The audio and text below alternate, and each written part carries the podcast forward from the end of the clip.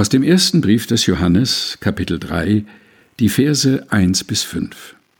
Seht, welch eine Liebe hat uns der Vater erwiesen, dass wir Gottes Kinder heißen sollen. Und wir sind es auch. Darum erkennt uns die Welt nicht, denn sie hat ihn nicht erkannt. Meine Lieben, wir sind schon Gottes Kinder. Es ist aber noch nicht offenbar geworden, was wir sein werden. Wir wissen, wenn es offenbar wird, werden wir ihm gleich sein. Denn wir werden ihn sehen, wie er ist, und jeder, der solche Hoffnung auf ihn hat, der reinigt sich, wie auch jener rein ist. Wer Sünde tut, der tut auch Unrecht, und die Sünde ist das Unrecht. Und ihr wisst, dass er erschienen ist, damit er die Sünden wegnehme, und in ihm ist keine Sünde.